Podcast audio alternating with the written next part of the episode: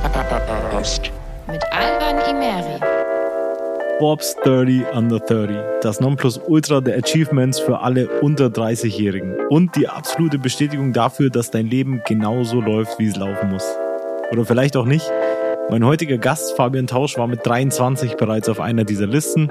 Ich habe mit ihm darüber gesprochen, wie er es geschafft hat, was sich seitdem für ihn verändert hat und vor allem haben wir aber auch über die Daseinsberechtigung solcher Listen gesprochen.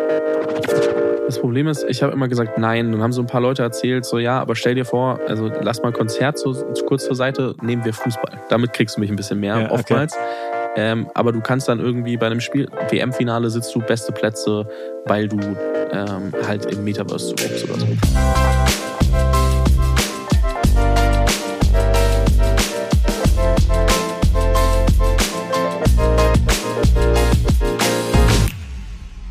Es ist Mittwoch, das heißt, eine neue Folge Run Podcast ist am Start. Ich freue mich, dass ihr wieder mit dabei seid und ich freue mich auch, dass mein Gast heute Fabian Tausch ist. Fabian, Servus. Hi, vielen lieben Dank, dass ich hier sein darf. Fabian, ein Podcaster der ersten Stunde bist du. Ne? Reden wir später noch drüber, über den Jungunternehmer-Podcast, beziehungsweise jetzt Unicorn Bakery. Hast schon selber viele spannende Leute auch interviewt.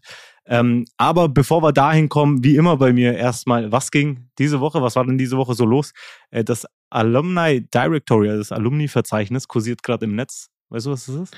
Ja, es ist so, dass, äh, also ich, man muss dazu sagen, ich hänge sehr tief in diesem ganzen Startup-Ökosystem und da ist es gerade so, ähm, die Märkte an der Börse funktionieren nicht so wie vorher. Da ist gerade eher, geht alles runter.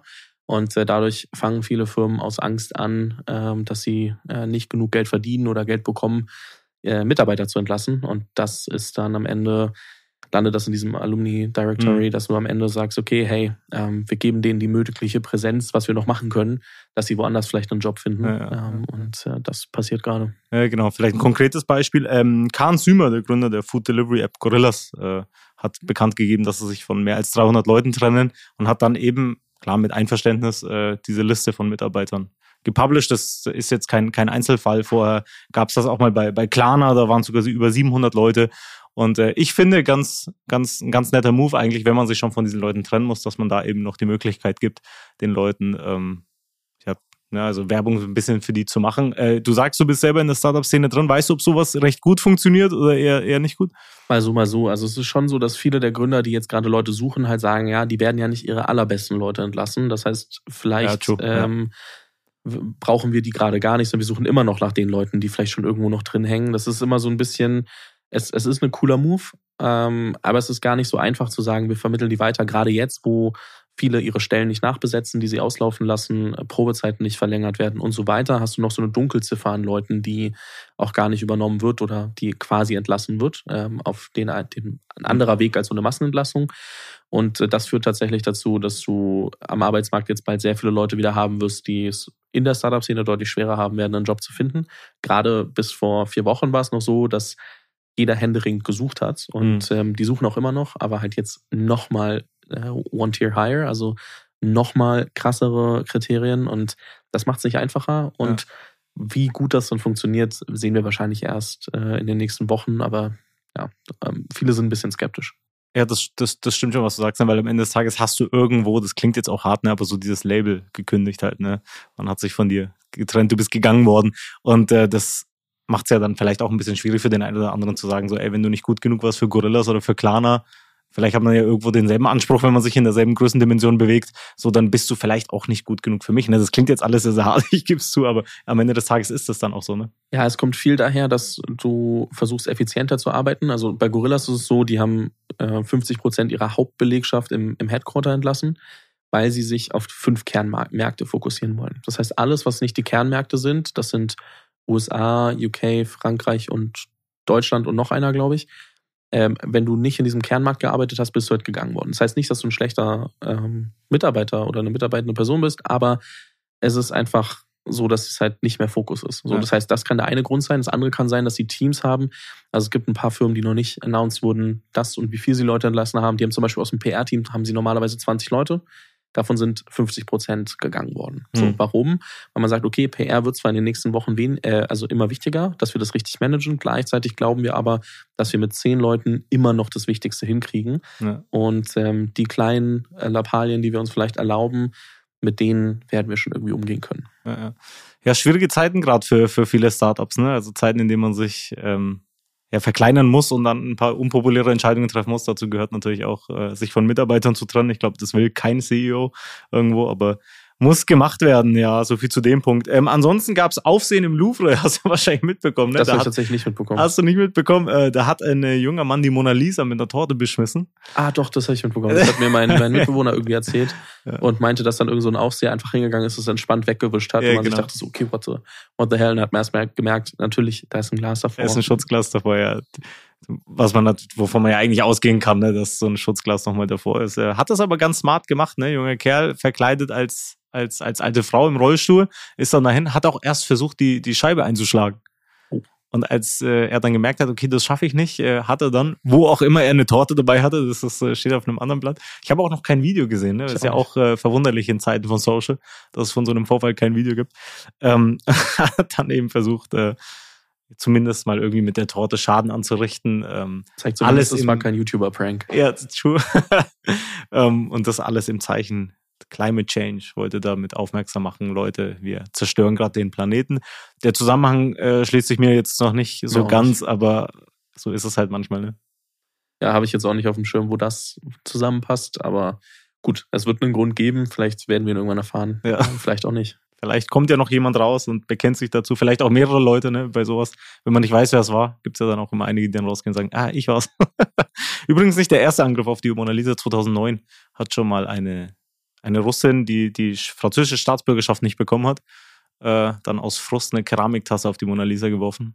Aber auch da war das Schutzglas zu stark. Wenn, wenn das irgendein Mann nicht durchschlagen kann, dann äh, wird das schon auch eine Keramiktasse abhalten. Das ist äh, true. ja, und äh, ansonsten habe ich äh, vor kurzem eine spannende Diskussion mitbekommen, ähm, und zwar das ganze Thema, gehen wir künftig auf Konzerte im Metaverse, äh, Virtual Reality, Konzertexperience und so weiter. Jetzt mal grundsätzlich, bevor wir da eingehen, wie siehst du das? Würdest du auf ein Konzert gehen mit so einer VR-Brille irgendwie digital? Das Problem ist, ich habe immer gesagt, nein. Dann haben so ein paar Leute erzählt, so ja, aber stell dir vor, also lass mal Konzert so, kurz zur Seite, nehmen wir Fußball. Damit kriegst du mich ein bisschen mehr ja, oftmals. Okay. Ähm, aber du kannst dann irgendwie bei einem Spiel, WM-Finale sitzt du beste Plätze, weil du ähm, halt im Metaverse zuguckst oder so. Weiß ich nicht, ob das mich 100% catchen wird, weil in Persona finde ich es, glaube ich, noch immer cooler, aber ja. ich habe jetzt auch nicht so viel mit dem mit, mit VR, AR rumprobiert. Und ich glaube schon, dass man einen gewissen Teil der Leute dafür motivieren kann. Ich habe es jetzt mitbekommen, äh, weil mein Mitbewohner hat sich, hat glaube ich, eine Oculus gekriegt, ich weiß gar nicht, gekauft, gekriegt, wie auch immer. Und sein, er hat sie seinem Dad aufgesetzt. Also die Eltern sind ja meistens ein bisschen skeptischer. Mhm. Und dann haben die so ein, und sein Dad war so, ja, als, also wenn du mir das jetzt gibst, und da gibt's so sowas wie Seillaufen, so über eine in einer gewissen Höhe. Ja, ja. Sein Dad hat sich nicht mehr getraut, vom Stuhl aufzustehen und mit dieser Brille in der ja. eigentlich sicheren Umgebung irgendwo lang zu laufen, weil es sich halt so echt angefühlt hat. Und wenn du das wirklich hinkriegst und das wirklich der Fall ist, dann glaube ich schon, dass man sich irgendwie auf Konzerten wiederfindet irgendwann mal. Zumindest auf welchen, wo du jetzt nicht in die USA reisen kannst und der, der Künstler oder die Künstlerin macht keine Deutschlandtournee. Ja gut, vielleicht schon. Oder wenn du sagst, okay, ähm, Festival, aber du hast keine Tickets mehr bekommen, hm. ähm, dann kann das schon eine gute Ergänzung sein ich persönlich bin zwar immer noch skeptisch, aber irgendwie kann ich mir auch vorstellen, bei der Welt, wie sie sich bisher verändert hat, dass das trotzdem passiert. Ja, das, das ist wahr. Ich glaube, beides hat so sein, seine Daseinsberechtigung. Das normale Konzert wird für mich immer irgendwo vor dem digitalen Konzert stehen. Aber ja, vor allem in Zeiten von Pandemien und so weiter, ne, klar, irgendwo muss es dann ja auch weitergehen und vor allem für die ganzen KünstlerInnen dann auch schön, ne, zu sagen, du hast die Möglichkeit eben halt dann über Virtual Reality sowas anzubieten. Äh, übrigens nicht nur in der Konzertwelt, ne, also ich war auch vor ein paar Monaten mittlerweile schon im, in der Therme in Erding und da haben sie jetzt auch ein paar Rutschen gemacht mit VR-Brille. Also, Krass. wie du schon sagst, ne, ist dann auch nochmal ein ganz anderes Gefühl. So, wenn du dann gar nichts siehst und denkst du, äh, slidest da irgendwie durchs, durchs, durchs Universum gerade, da gibt es so eine Space Galaxy Rutsche und so, also ziemlich, ziemlich abgefahren. Und äh, das Digital-Konzertthema war, ist ja schon seit 2020, äh, da gab es ja schon einige erfolgreiche Konzerte. Lil Nas X, der Rapper, falls du ihn kennst, mhm. oder äh, Travis Scott bei Fortnite, äh, bei dem Game, ja. äh, war schon war schon ziemlich big. Und äh, Rapperin Megan Thee Stallion hat jetzt die erste komplette Virtual Reality Konzerttour bekannt gegeben. Also die komplette Tour ist dann über Virtual Reality. Also ich das ist jetzt, das ist jetzt eine Sache, ne? Also da, da wird noch einiges passieren, glaube ich. Das bleibt abzuwarten. Ich, ich bin mir auch sicher, dass da noch viel passieren wird. Ich meine, man hat schon irgendwie vor 15 Jahren, als wir noch in der, in der Schule irgendwie äh, gerade so ähm, auf, die, auf die weiterführende Schule gekommen sind oder so, kam das Thema ja auf. Und man dachte irgendwie, ja, das wird relativ schnell irgendwie passieren. Und damals musstest du, glaube ich, noch dein Handy irgendwie mit in, also so ein Samsung mit in diese Brille packen. Jetzt wird das ja alles so ein bisschen, bisschen besser. Es hat alles schon länger gedauert, als man denkt, aber vielleicht äh, geht es jetzt schnell. Ich glaube, wir erahnen nur, was sich da noch für Welten ergeben. Ne? Also Metaverse sagt ja schon, ne? ein komplettes eigenes Universum sozusagen. Ähm, ob gut oder schlecht, bleibt äh, jedem selber überlassen. Das äh, wird aber auf jeden Fall noch spannend. Ja, ich denke, das war's dann auch mit Was ging diese Woche? Ähm, dann lass uns gleich zum zweiten großen Part übergehen, nämlich What is your business? Fabian Tausch, ich habe es Anfang gesagt, ne, seit 2016 ähm, bist du selber Podcaster, hast dir damit den Namen gemacht, aber vielleicht erzählst du einfach mal selber. Ja, Fabian, 25, komme aus Fürth. Ähm, darf man in einem Podcast über Nürnberger schon fast nicht sagen. Und ähm, habe 2015 Abi gemacht, bin dann nach München gezogen, habe an der LMU angefangen, Wirtschaftsmathe zu studieren und hätte mir die Beschreibung mal ein bisschen genauer angucken sollen. Okay. Wirtschaft und Mathe waren die besten Fächer für mich in der Schule, neben Sport und so, aber ich dachte immer, oder mir wurde immer gesagt, mit Sport kann man kein Geld verdienen, also außer du bist halt irgendwie Profisportler und dafür hat es auf jeden Fall nicht gereicht. Und dann war ich so, ja gut, dann Wirtschaft, Mathe, scheint ja nicht verkehrt, bin in diesen Studiengang reingerutscht oder freiwillig mich dafür entschieden und äh, das war nur höhere Mathematik. Das heißt, du sitzt dann da drin und du hast so seitenweise ähm, ja, Beweise, die du schreiben musst, dass du die Zahlen überhaupt verwenden darfst. Bevor du eins plus eins rechnen darfst, musst du da erstmal zwei Seiten schreiben. Und das war mir dann ein bisschen zu bunt. Da habe ich dann sehr, sehr, sehr schnell gemerkt, dass ich das jetzt nicht drei Jahre machen möchte. Und ja. selbst wenn das nur zwei Semester diese Arbeit gewesen wären, ja, habe dann für mich nach so, ich glaube, vier bis sechs Wochen gesagt, das werde ich auf gar keinen Fall studieren und ähm, habe für mich die Entscheidung getroffen, da rauszugehen und habe dann überlegt, was kann ich sonst machen. Mhm. Und klar, ich habe erst in Studiengängen gedacht. Für mich gab es auch eigentlich nur Karriere. Also mein mein Opa war irgendwie bei Siemens relativ hoch, wie es halt so im, im Umland auch irgendwie öfters mal äh, ja. der Fall ist. äh, meine Eltern beiden Krankenpfleger und ich wollte immer so ein bisschen mehr das Leben haben, was mein, was mein Opa hatte, irgendwie Management in, in einem Konzern diese Blase ist aber so ein bisschen geplatzt, weil man denkt ja immer, man braucht diesen absolut geraden Lebenslauf dafür. Ja, und ja. der war ja nicht möglich in dem Moment, also scheinbar nicht möglich in dem Moment, wo ich dann entschieden habe, ähm, das Studium abzubrechen, ist, glaube ich, ein bisschen, äh, bisschen viel gegenüber den Leuten, die wirklich mal längere Zeit studiert haben und sich dann dafür entschieden haben, abzubrechen. Aber ähm, ja, ich habe dann gesagt, okay, was könnte ich sonst studieren? Habe mich umgeschaut, bin das, also habe parallel irgendwie gearbeitet und bin in derselben Zeit aber auch aufs Thema Selbstständigkeit, Unternehmertum und so gestoßen. Ich hatte da nie Berührungspunkte mit und wusste aber, ich bin halt 19, komme aus der Schule und ich persönlich kann gar nichts. Das heißt, wenn ich jetzt irgendwie anfange, eine Firma zu machen, wüsste ich nicht wozu. Und habe dann gesagt, okay, ich würde gerne einfach mal mit Leuten sprechen, die einen Schritt weiter sind als ich und wusste aber auch, dass ich da nicht einfach anrufen kann, sagen, hey, ich bin Fabian, ich bin 19, ich würde gerne mit eurem Gründer sprechen, egal oder also egal mit welcher mit welcher ähm, Firma ähm, weil die mich halt auch nicht ernst nehmen werden, weil die halt denken, ja, du kannst eine Ausbildung bei uns machen, aber warum sollten wir uns jetzt irgendwie unterhalten? Und habe überlegt, okay, vielleicht funktioniert es besser, wenn ich ein Medium habe, wo ich quasi das dann auch noch irgendwie veröffentlichen kann. Weil ich war mir sicher, dass wenn ich wenn es die Option gibt, dass es noch andere Leute hören, dass es schon attraktiver ist, als wenn sie das Gefühl haben, sie verschwenden ihre Zeit mit mir. Mhm. Das heißt, selbst wenn das Gespräch nicht perfekt ist für die und es hören aber trotzdem noch ein paar andere Leute, ist es so ein bisschen, hat sich die Zeit ein bisschen mehr gelohnt und äh, habe mir dann Blogs angeguckt, YouTube und dachte so, pff, ja, nett, aber für YouTube habe ich kein Geld, weil ich kann nicht durch ganz Deutschland fahren, jetzt mit den Leuten irgendwo aufzunehmen. Und ähm, Blog war dann auch irgendwie was, was ich selber nicht lesen wollte. Hm. Bin dann durch Zufall auf Podcast gekommen. Das war so September 2016, vielleicht August 2016 und habe dann bis Oktober ähm, eigentlich alles fertig gehabt und am 30.09. das erste Mal noch mit ein paar technischen Fehlern am 1.10.2016 dann meinen eigenen Podcast veröffentlicht. Okay. Hieß damals noch Jungunternehmer-Podcast und hat irgendwie vier, fünf Folgen online. Das war ja damals auch eine ganz andere Dichte an Podcasts, wie man sie jetzt kennt. Ne? Ich meine, jetzt äh, schießen ja die Podcasts aus allen Löchern. Äh, damals 2016 glaube ich wahrscheinlich noch ein bisschen weniger. Ich selber äh, macht den Podcast ja auch erst seit zwei Jahren. Deswegen ähm, 2016 ist ja dann recht, recht früh, dementsprechend ja auch einen großen Hype gehabt. Ne? Also du hast sehr, sehr große Reichweiten dann erzielt bei dir und äh, so kam es auch äh, dann zu großen Erfolgen bei dir. Ne? Forbes 30 unter 30 Liste hatte ich ja aufgenommen. Du hast diverse Medienauftritte gehabt bei Galileo, bei T3N und so. Ne? Also alles sehr, sehr, sehr namhaft. Ja, das war, also man muss schon sagen, Podcast gibt's ja seit 2005, aber trotzdem war da dann so die, ja, die Zeit, ja. wo das äh, immer mehr aufkam. Ähm, aber ich musste den meisten Gästen noch erklären, was Podcast überhaupt ist. Also worauf die sich da gerade einlassen. So, und das hat sich dann so ein, zwei Jahre später geändert. Dann wussten die meisten zumindest, was es ist, waren aber noch nicht im Podcast. Ähm, und habe aber selber für mich einfach beschlossen, ich will halt mit Gründern, Unternehmern sprechen. Bin dann sehr schnell, aber auch eine gewisse Zeit später dann immer in diese, in diese Startup-Szene reingerutscht witzigerweise durch jemanden, den du auch im Podcast hattest, und zwar Daniel Kraus von Flixbus. Mhm. Den habe ich nämlich drei mhm. Monate nach Start meines Podcasts mal ähm, für den Podcast interviewt, ähm, virtuell. Und haben wir beide rausgefunden, dass wir beide aus Fürth kommen. Und äh, haben uns dann in der Nähe vom Hardenberg-Gymnasium auf einen Kaffee getroffen an einem Sonntag. Hey, da war ich und, am Hardenberg-Gymnasium. Ähm, ich war zwei Stunden mit ihm zusammengesessen und das war, also auch das, worüber wir gesprochen haben, war für mich so, okay, crazy, mit solchen Leuten will ich mehr zu tun haben. Mhm. Und dann habe ich halt gemerkt, okay, das ist irgendwie doch so dieses äh, Startup-Gründer-Dasein ja. und habe mich dann entschieden, nach Berlin zu ziehen und dort, ich sag jetzt mal, all in zu gehen, ja, was die Leute betrifft. Ich habe es vorhin gesagt, ähm, um so ein bisschen den, den, auf den dritten Part jetzt hier einzuspielen, das ganze Thema Mindset, Motivation. Forbes 30 unter 30 ist sehr renommierte, sehr, sehr renommierter Preis, äh, wenn man das so nennen kann, eine Liste von Menschen, die unter 30, die äh, ja alle irgendwas geschafft haben, gemacht haben. Ähm, du bist aufgenommen worden, da warst du erst 23, ähm, also unter diesen Leuten dann auch noch einer der Jüngeren. Was war das für ein Gefühl ähm, für dich? Erzähl mal. Also fairerweise, ich war eine Woche, bevor ich 24 wurde, auf der Liste gestanden. War perfektes Timing. Ähm, ja, also ich habe es dir vorher schon gesagt im, im, im Vorgespräch.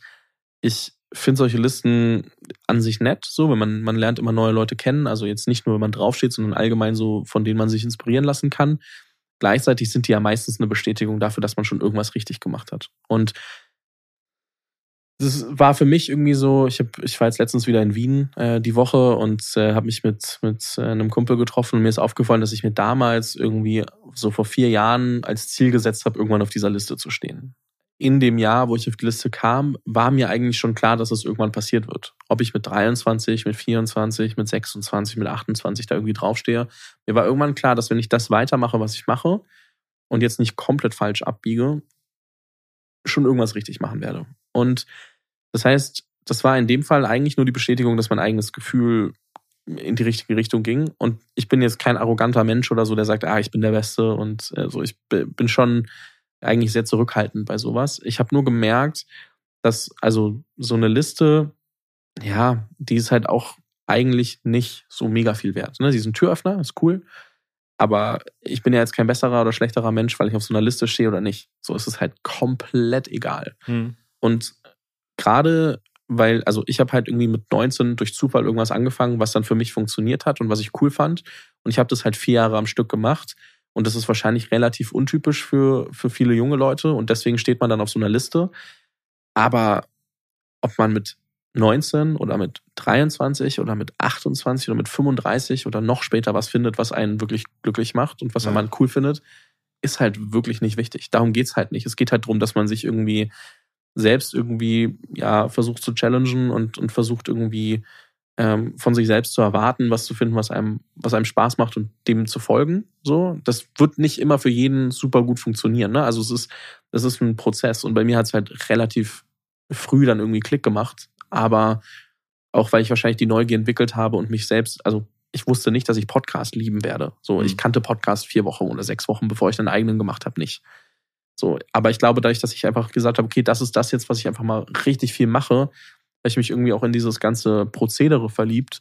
Ich habe mit dem Podcast die ersten zwei, drei Jahre eigentlich fast kein Geld verdient. So, das war an sich ein Draufzahlgeschäft. Ich habe es trotzdem gemacht, weil ich wusste, dass alles, was ich da lerne und all die Leute, die ich da kennenlerne, mir so viel helfen werden, wenn ich mal eine Frage habe, wenn ich mal ein Problem habe. Und habe es halt trotzdem gemacht und viel Zeit und auch viel Geld da rein investiert. Und das hat dann dazu geführt, irgendwie auf dieser Liste zu stehen. Aber um die geht's ja eigentlich nicht. Das ist ja wirklich die Bestätigung, dass wenn man so ein paar Jahre lang irgendwie was macht, was, was man das Gefühl hat, es kann irgendwo Sinnvolles rauskommen, ob du jetzt auf der Liste stehst oder nicht. So, das Endergebnis ist, dass du selbst wahrscheinlich eigentlich da deutlich, deutliche Fortschritte gemacht hast.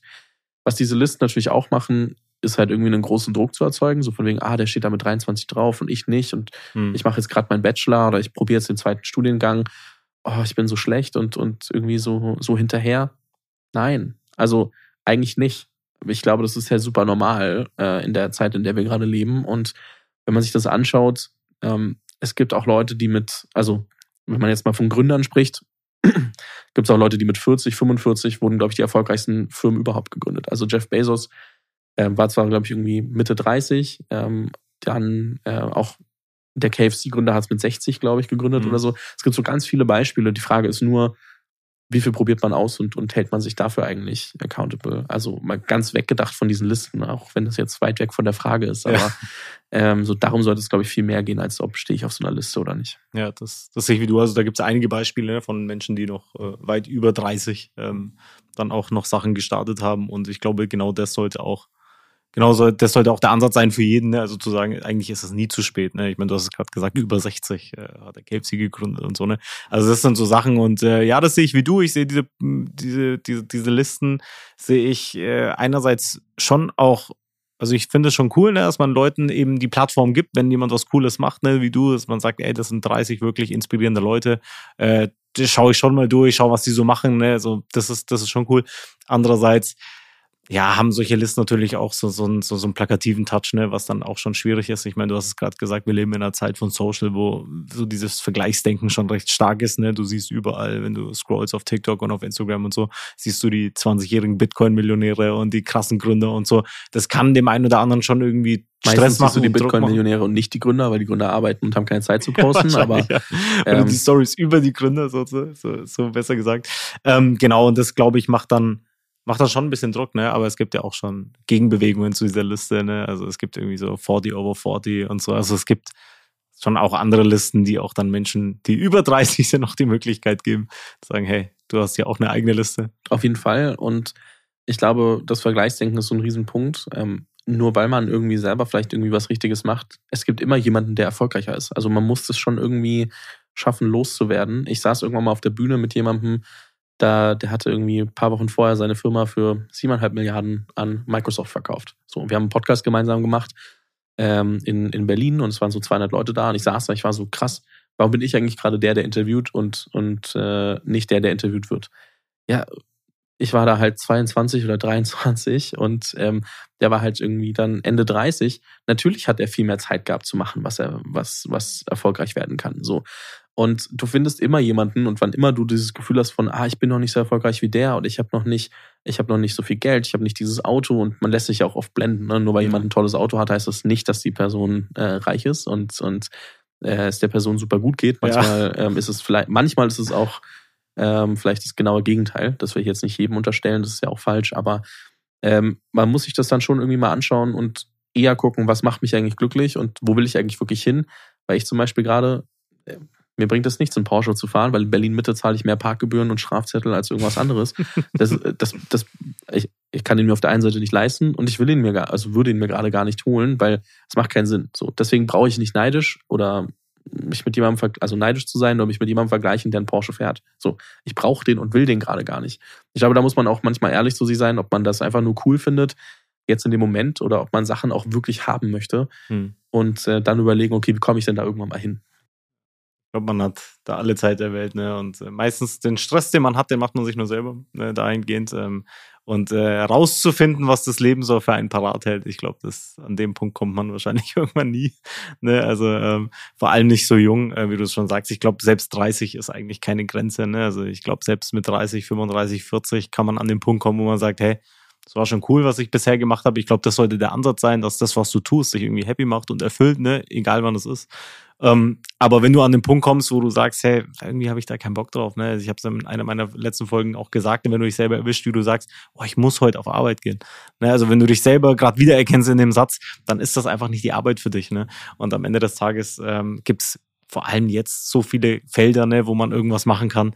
Ähm, ich glaube, da sollte man nicht irgendwie in einem, in einem Job hängen oder in irgendwie in einem Projekt hängen, das man eigentlich gar nicht machen will, sondern man kann sich selbst mit 40, 50 dann auch und wieder neu erfinden. Ja, ja, für mich war das damals schon ein großer Schritt, mit 20 irgendwie zu sagen, bis 30 probiere ich aus, weil es so mhm. weit weg klingt und alle anderen bis dahin Master, Doktor, Bachelor gemacht ja, haben, ja. irgendwo arbeiten, ob in der Beratung oder so. Aber ähm, scheint keine so schlechte Entscheidung gewesen zu sein. Ja, ja. vor allem, äh, du hast ja gesagt, du hast ja Studium abgebrochen, haben wir gesagt, nennen wir es nicht. Ähm, aber du hast ja mal reingeschnuppert ins Studium und dann gesagt, das ist nichts für dich. Ähm, und ähm, vor allem auch hier, ich will jetzt hier keinem was unterstellen, aber so im Raum Nürnberg und äh, Metropolregion ist das Studium ja für viele dann trotzdem noch so der Schlüssel zum, zum Erfolg obwohl es nicht sein muss. Ne? Also ich hatte ja auch schon einige Uni-Profs hier bei mir, die äh, so die Uni hat nach wie vor ihre Daseinsberechtigung. Aber es gibt ja auch Elon Musk, der sagt, ne, Uni ist eigentlich nur for fun, weil mittlerweile hast du halt alle Infos, die du brauchst, auch irgendwo im Netz umsonst. Ja, also man muss, glaube ich, schon ähm, ein also ein Typ dafür sein, nicht zu studieren, weil es dann natürlich einfacher, weil man hat dann ja eben drei Jahre zum Ausprobieren, auch noch währenddessen. Man hat irgendwie mit, mit, mit Master vielleicht fünf Jahre. Ähm, das hilft schon auch. Das ist so, schon irgendwie so ein, so ein Spielfeld, sonst musst du dich ja irgendwie, musst du ja schauen, okay, wo komme ich eigentlich unter, in welcher Firma. Mhm. Du musst ja sonst arbeiten, um zu lernen. Und da, dass Praxis und Theorie zwei verschiedene Dinge sind, da sind wir uns, glaube ich, alle einig. Aber es ist manchmal ein bisschen einfacher, wenn man noch so ein bisschen diesen, diesen Übergang zwischen Schule und richtigem Arbeitsleben hat. Also ja, den, ja. den wollen wahrscheinlich jetzt nicht alle sofort gehen und das ist auch verständlich. Hm, ich würde es einfach ausprobieren. Ne? Also, und wenn du in dem Jahr danach einfach versuchst, irgendwo mal unterzukommen, ob als, also Werkstudent kann man ja nicht sagen, weil dafür musst du ja studieren, aber ähm, ob, ob in, einer, in einem Praktikum oder ähnlichem, wo du sagst, okay, hey, da habe ich das Gefühl, da könnte ich auch was lernen. Da sind dann kleinere Startups, gibt es ja auch hier mit dem Zollhof und so, äh, einen guten, guten Spot, wo man, wo man vielleicht äh, was findet, wo man was lernen, also wo man viel lernen kann und auch coole Leute. Dann kann man sich, glaube ich, ganz gut umschauen. Und äh, selbst wenn man, also klar, wenn ich jetzt irgendwie zu, zu Siemens will, dann ist es wahrscheinlich nicht so einfach, da ohne Studium reinzukommen. True, ja. Ich glaube, fast unmöglich reinzukommen in die großen Konzerne. Irgendwo auch verständlich, weil ich meine, am Ende des Tages bei der Menge an Bewerbungen, die du reinbekommst, musst du halt irgendwo filtern und da ist das Studium halt nur mal so ein Hebel, den man halt ziehen muss an der Stelle, weil ist ja HR-technisch dann auch gar mhm. nicht handelbar, ne, zu sagen, ich gucke da mal 2000 Bewerbungen durch oder vor allem auch dann irgendwie Adidas, Puma und so, ne, wenn die irgendwelche Stellen Marketing, Brand Communication ausrufen. Ich glaube, da bewirbt sich ja die halbe Metropolregion gefühlt. Also ich kenne da auch ein paar Recruiter, die dann sagen, also was da an Bewerbungen reinkommt, ist ja, ist ja Wahnsinn, ne? Und dann musst du halt irgendwo sagen, pass auf, Bachelor Minimum oder eben Master oder so. Und äh, das ist dann das Einfachste, um, um, um auszufiltern, auch wenn man dann eben auch ein paar Leute wegschickt, die vielleicht auch wahrscheinlich der beste Fit für so eine Stelle wäre. Ja, das äh, stimmt. Also irgendwo musst du filtern. Und äh, klar, ähm, Konzerne machen es noch mehr über den CV. Ähm, Startups versuchen es anders, aber auch die kommen manchmal nicht drum herum. Ja, true. Ich meine, du hast es gerade gesagt, Zollhof, ähm, auch da waren schon einige hier, ne? Ähm, da ist ja das Mindset vielleicht auch ein bisschen was anderes, ne? Gibt auch viele, die sagen so, nee, Studium musst du überhaupt nicht, guck mal überhaupt nicht drauf, wenn du es hast, cool, wenn nicht, ist es, also ist so ein Add-on. Aber ähm, klar, ich meine, am Ende des Tages, ne, wenn du kannst, was du können musst, dann äh, ist ein Blatt Papier, auf dem steht äh, Bachelor of Arts, äh, macht dann keinen großen Unterschied mehr. Ja, es ist manchmal nicht so einfach zu zeigen, dass man den Mehrwert liefern kann, den man glaubt zu liefern. Das ist halt die Krux, aber wann immer jemand davon überzeugt ist, dass du das liefern kannst, ähm, wird es auch äh, nicht um deinen, deinen Bachelor gehen. Mhm. Und äh, man muss halt nur überlegen, wie kriege ich das hin? Und das geht meistens nicht, wenn ich da eine Seite CV und eine Seite Anschreiben hinschicke. Weil damit kannst du nicht schneller zeigen, dass du ja, irgendwas ja, ja. Was, was machen kannst. Das heißt, du musst dir halt auch kreative Wege überlegen. Sehen jetzt Konzerne vielleicht nicht immer so gerne, aber es kann trotzdem helfen. Im Umkehrschluss geht man davon aus, dass Leute was können, wenn sie eben einen äh, Uni-Abschluss haben. Und auch da habe ich schon sehr, sehr oft äh, frustrierte äh, Firmenchefs und Gründer gehört, die dann gesagt haben, Mensch, eigentlich so Master-Absolventen reingeholt und dann am Ende des Tages kann der gar nichts, so gefühlt. Ähm, das kann schon auch sein. Und auch da, ja, ich meine, da gibt es viele Wege. Ne? Also ich glaube, da sollte man firmenseitig vielleicht auch so ein bisschen offen sein für neue Dinge, also irgendwie so Probewochen und so weiter. Ne? Also sowas in die Richtung, glaube ich, macht ein bisschen mehr Sinn als, ja. weil in einem Gespräch ist auch schwierig. Ne? Ich meine, wir unterhalten uns jetzt gerade, wenn das jetzt ein Bewerbungsgespräch wäre und ich bin jetzt eine halbe Stunde lang cool, ist das für dich trotzdem keine Sicherheit zu sagen, ey, den stelle ich ein. Andersrum auch nicht, ne? wenn ich gerade einen schlechten Tag habe und äh, du erwischst mich auf dem falschen Fuß, dann schickst du mich vielleicht weg, obwohl ich eben ein guter Fit wäre. Ja, das stimmt. Das ist immer ein Riesenthema. Ja, cool. Äh, Fabian, ich äh, wünsche dir weiterhin viel Erfolg. Danke für deine Zeit. Hat Spaß gemacht, mit dir zu quatschen. Ähm, Unicorn Bakery auf jeden Fall mal reinhören. Ähm, auf Spotify und Co. Wahrscheinlich allen Podcast-Diensten, äh, die, es da, die es da so gibt. Gerne auch äh, ein Abo und eine Bewertung dalassen. Aber nur, wenn ich es auch schon beim Round Podcast getan habe. So.